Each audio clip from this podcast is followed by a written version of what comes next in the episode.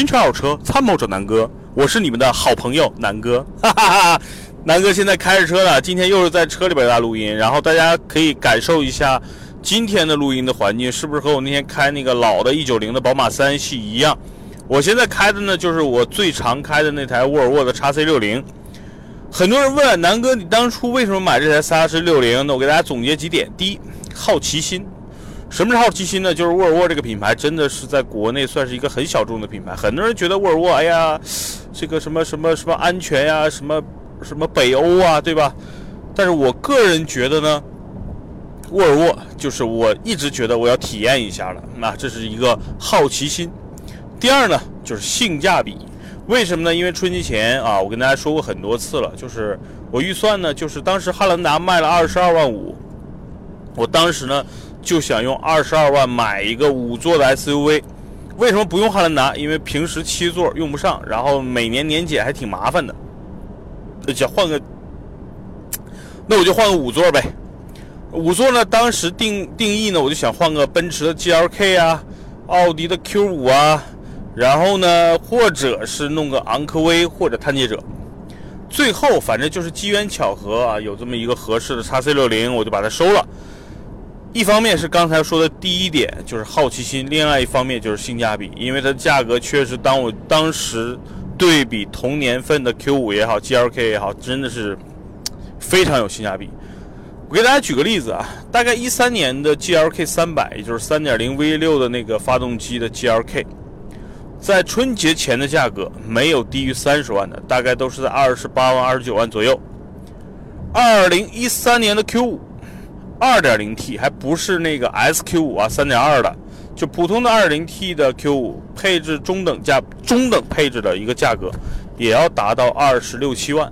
那这台呢三点零 tt 六版本的 xc 六零当时给我的报价二十四万五后来我砍来砍去啊再算上当时是在人车定的吧算上平台的这个佣金总共呢也就二十四万五我就开走了。总的来说，我觉得非常的值啊，然后车况呢也非常的好。现在呢，我坐在这个叉 C 六零里，我因为今天北京天气特别热，然后我们团队呢上午嘿嘿稍微放松了一下，放纵了一下。我们呢整个团队出来，来北京西边的青龙湖公园啊，然后大家来，我早上我和牛鞭一起，我们去买点菜。买点肉串儿，然后呢来青龙湖烧烤，还挺惬意的。然后青龙湖环境，因为今天是周五嘛，人还不多，所以呢刚烤完串儿，现在回公司的路上。这一周呢有一些收获跟大家分享啊。第一呢是刚才我说叉 C 六零这个车，我是越开越喜欢。为什么？因为这个车，我再跟大家分享一下优点，就是第一，这个车开起来非常的轻松和舒服。轻松主要体现几块啊？第一，这个车动力呢。响应没有那么暴躁，它是一个非常柔和，但是它有非常强烈的动力储备。也就是说，这个日常使用这个车啊，它的这个动力是足够的，is very enough 啊，非常足够。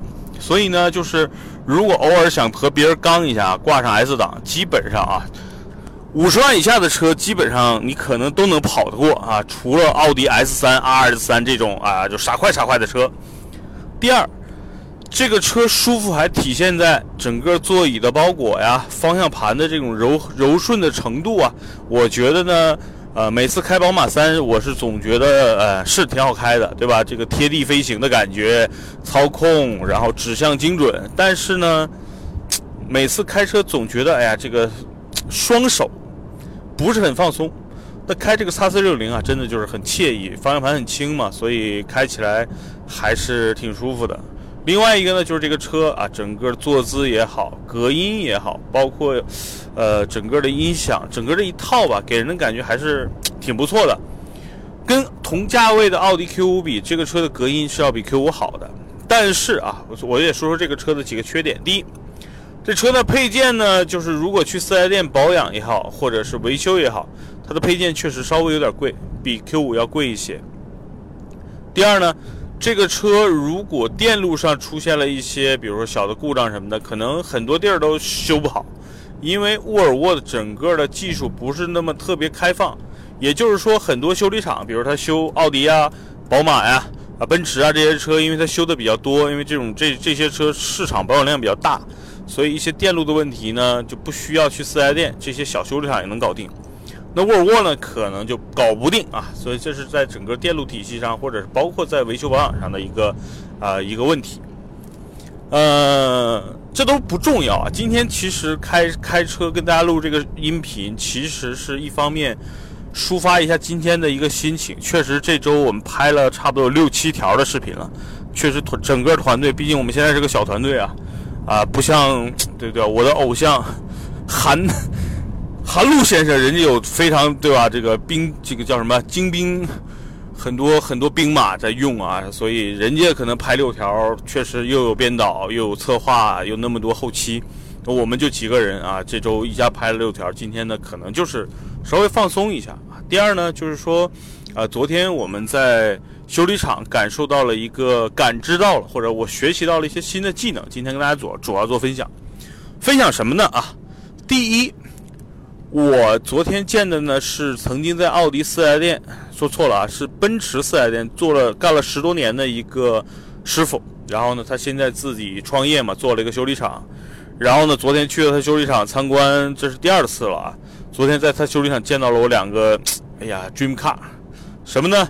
一个呢就大奔的 S 六百，对吧？虎头奔啊，W 十二还是 V 十二，我忘了，反正是非常经典的一款大奔。另外呢，昨天正好正正好见到了一个啊八缸啊 V 八四点零的雷克萨斯的神车 LS 六百 H 油电混动版本。当年这个车啊，零八年的车落地可能是需要两百多万的，比那台 S 六百还贵。这两个车真的是我一直梦寐以求的车啊！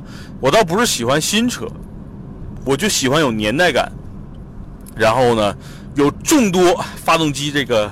钢体的这些车型，为什么？因为我觉得，哎呀，以后这个电动车越来越普及，是吧？现在排量越来越小，现在很多人一听，哇，你车二点零的，对吧？都觉得你排量好大呀。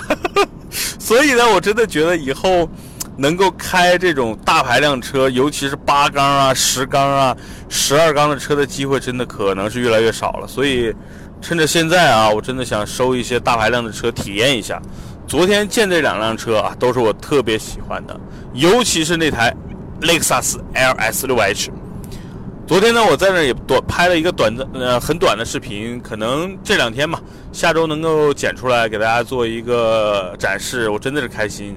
我不知道你们能不能透过视频看到我，那是真诚的笑容啊，那真的是开心看到那个车，那就像。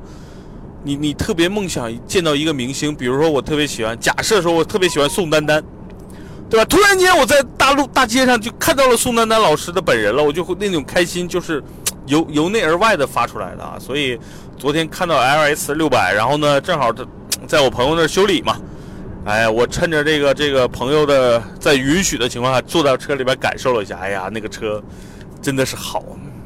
你你坐进车里，你的屁股也好，你的胳膊也好，你的头部也好，感受到每一寸啊，雷克萨斯 LS 六百的座椅呀、手托啊，对吧？头枕啊，就感觉就是那么自然的舒服，品质就是那种特别特别的自然的豪华啊！我昨天在车里是这么定义的啊，奔驰，比如说现在的 S 三百也好，S 四百也好，S 六百也好，它给你的感受呢是那种。像西方啊，西式的这种五星级酒店给你带来的这种所谓的现代感啊、科技感啊、奢华感，但是呢，你坐在这台老车啊，零八年的 LS 六百 H 里边的，你会感受到是那种 有点古朴的，有点像中国这种明清家具的这种豪装的这种别墅给你带来的那种 低调的奢华的感觉，所以我特别喜欢这种感觉。昨天坐在这个车里。我我让我们的牛鞭同学，让我们另外一个摄像，我们俩，我说你们好好拍拍这个车，真的是，这个氛围啊，这个调调啊，真的是我太喜欢的了。因为跟我之前拍过视频那个我们公司的那个那个 S 四百对比啊，真的是 S 四百呢，就是有富有一些现代感嘛，对吧？两个大屏，然后呢，柏林之声的音响，然后这些是你都能感受到的。然后座椅呢，真的是我个人更喜欢雷克萨斯的这种感觉。啊，这种米色的内饰，可能很多人觉得这个车好老啊。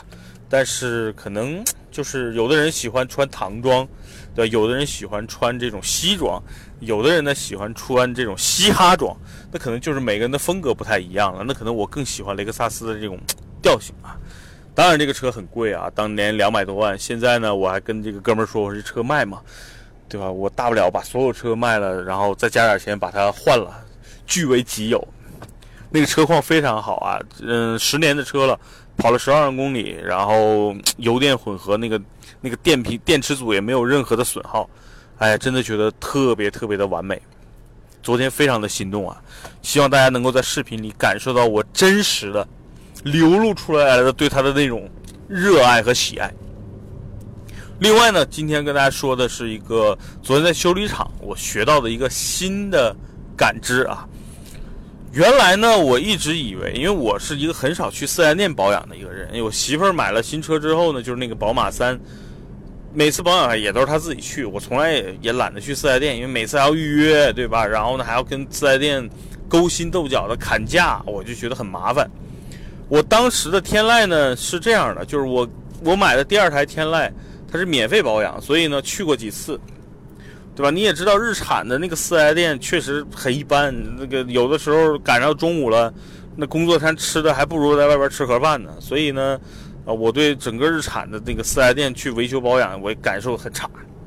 所以就这两年，随着我现在不怎么开新车了，就很少去四 S 店了。给我的感知就是，去四 S 店无外乎就是换个油，对吧？然后这个换个滤芯儿，换个机油就结束了这个保养。昨天在我朋友那儿发现，他对每一台车去他那儿保养的车，他是一套体系的啊。他跟我说，原来所有去奔驰店的客户都要走一套流程，哪个流程呢？第一，全车的一个检测，主要检测什么呢？